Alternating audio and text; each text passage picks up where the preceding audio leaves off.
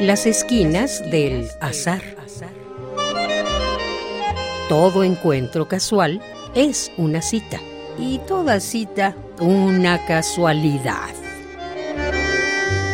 Diálogos con Oscar de la Borbolla.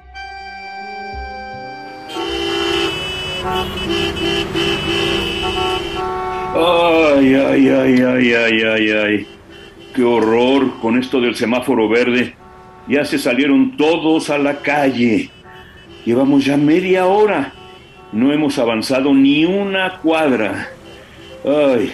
Sí, está terrible, Juan. Súbele a la ventanilla para ayudarnos un poco de este ruidazo. ¡Qué horror! Uy, sí. Mira, ¿ya viste aquellos enfrente? Ya se bajaron de los autos se están haciendo de palabras, a ver si no se agarran a golpes también. Uy, la gente ya no se controla, ya no se pueden controlar. Están todos eh, muy exasperados, medio locos. ¿Medio? ¿Medio locos? No, locos y medio. bueno, las pues caras desencajados, así. Dos agarrados al volante queriendo avanzar, pero pues que se supone que somos seres emocionales, que somos susceptibles de tener cambios momentáneos del ánimo. Es nuestra forma de reaccionar ante los estímulos. O por lo menos así se entienden las emociones, como cambios pasajeros del ánimo ante estímulos determinados. ¿Cómo ves? pues estos no lo ven así porque nada más ve cómo están pegados al claxon. Ya llevan un buen rato furiosos. Eso ya no son emociones, Oscar. Pues no, pues eh, es que fíjate que cuando las emociones persisten, más bien se convierten en actitudes. Hace poco leí un libro interesantísimo de un neurocientífico que ganó el Premio Nobel de Medicina en el 2000. Se llama La nueva biología de la mente. Él se llama Eric Kandel y, precisamente hace una distinción entre emoción y actitud. Y, mm. justamente unas son así muy, muy efímeras, las otras se estabilizan. Y pone un ejemplo maravilloso. Dice que la emoción es como el tiempo y la actitud como el clima. O sea, ah. una cosa es el tiempo que hace ahorita y otra el clima predominante de un lugar.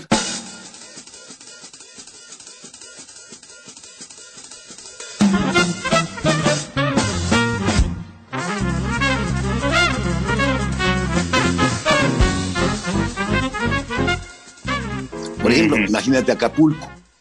Un día puede hacer frío, pero generalmente el clima es cálido. Cuando la emoción se prolonga, se vuelve actitud.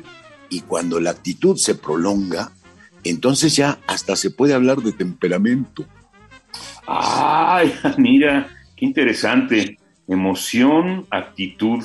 Pues esta gente tiene una actitud muy hostil, ¿eh? muy beligerante. Y en una de esas un temperamento muy fiero. Sí, cuando ya se trata de temperamentos que no cambian, entonces, pues se dice de la gente que es alegre o, melancólica. Eh, por más que a veces puedan los melancólicos alegrarse un ratito o los alegres entristecerse un momento. Pero fíjate que lo interesante de este libro de Kendall es que más allá de la descripción de en qué consisten las emociones, las analiza a nivel fisiológico y, explica cómo nuestro cerebro reptiliano ese que se compone de la amígdala, el hipotálamo, el hipocampo, eh, son los que determinan nuestros estados emocionales. Y cuando son rápidos, pues es normal, pero algunos se les estancan y, por ejemplo, cuando la tristeza se pone de fijo, pues ya es una depresión. Y eso sí es un estado patológico.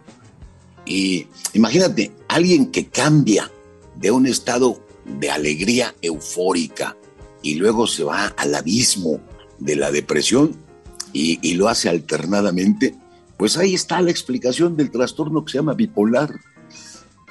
mira, es toda una explicación neurológica, fisiológica, pero yo no sé si esta gente eh, esté patológica o no, pero se me hace que les falta un poco de educación, educación emocional. Sí, pues nosotros no estamos pegados al claxon gritando palabrotas por la ventanilla. No, no, no, no, no, no. Hasta dirían que parece que somos personas decentes. decentes, Juan. No, tú y yo para nada, pero sí estamos relativamente educados. No, pero en serio, sí tenemos un poco de autocontrol para no bajarnos y dando, darnos de mandarriazos con los demás. Sabemos contenernos. Pero fíjate una cosa, normalmente lo que se dice educación emocional es para el autocontrol, pero es más interesante la educación que nos permite descubrir nuevas emociones. ¡Ay, nuevas emociones! ¡Ay, qué, qué curioso! ¿Y eso cómo es? Pues es que mira, todos tenemos así como, como de faul, venimos con ese paquete ya incluido, emociones básicas. Por ejemplo, la ira. Eso es popular, cualquiera experimenta la ira. Te dan una cachetada y reaccionas furioso. Tu emoción es de furia, pero puedes actuar de múltiples maneras. Una de ellas, regresas la, la bufetada. En otro, mides las consecuencias y te detienes. O incluso... No, no, no, no, no, no, no, no me salgas con que te dan una cachetada y pones la otra mejilla. No me salgas con eso, ¿eh? pues sí, claro, yo no, yo no la pongo, pero es una de las muchas respuestas emocionales que se puede dar, dependiendo de la educación. Pero cuando se habla de educación emocional, yo diría que más bien debería de pensarse en esa educación que sirve para crear nuevas emociones.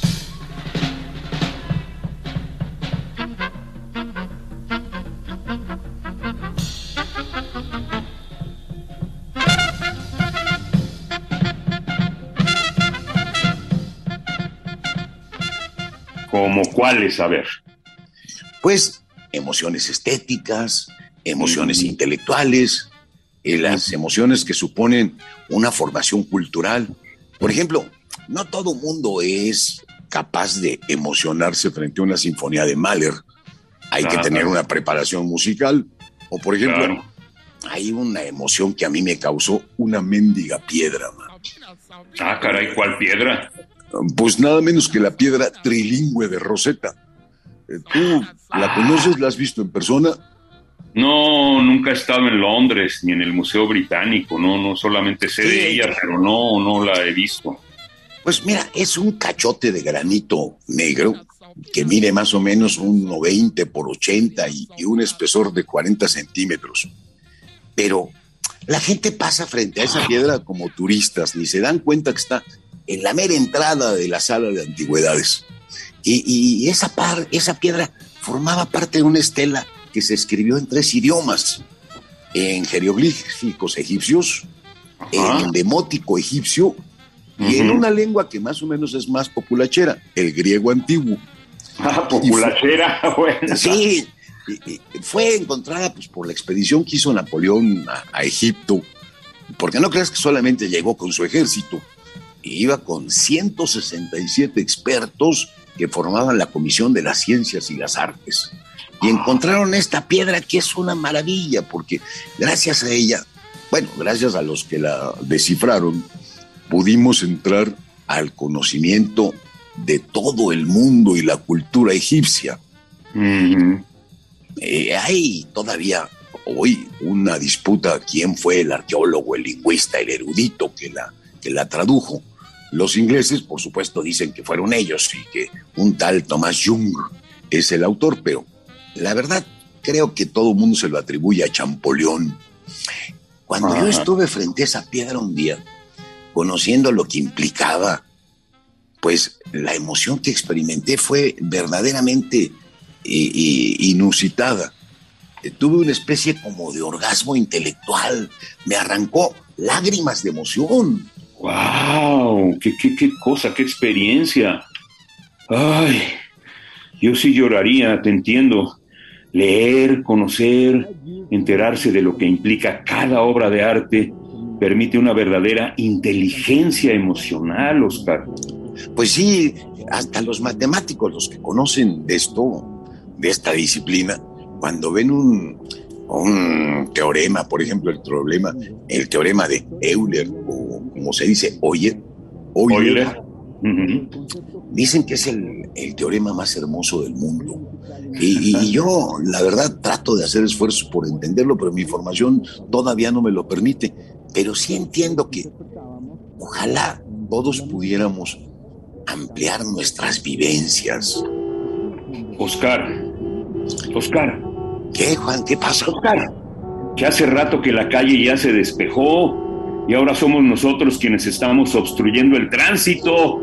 Ay, Juan, perdóname, vámonos. Me emocioné con la plática. Vente, vamos a arrancar, ya vámonos.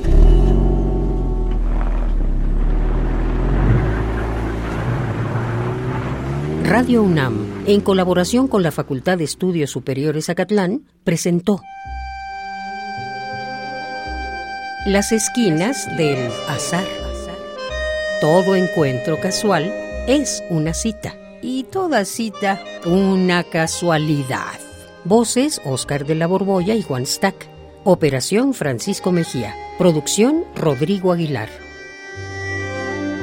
Radio UNAM. Experiencia sonora.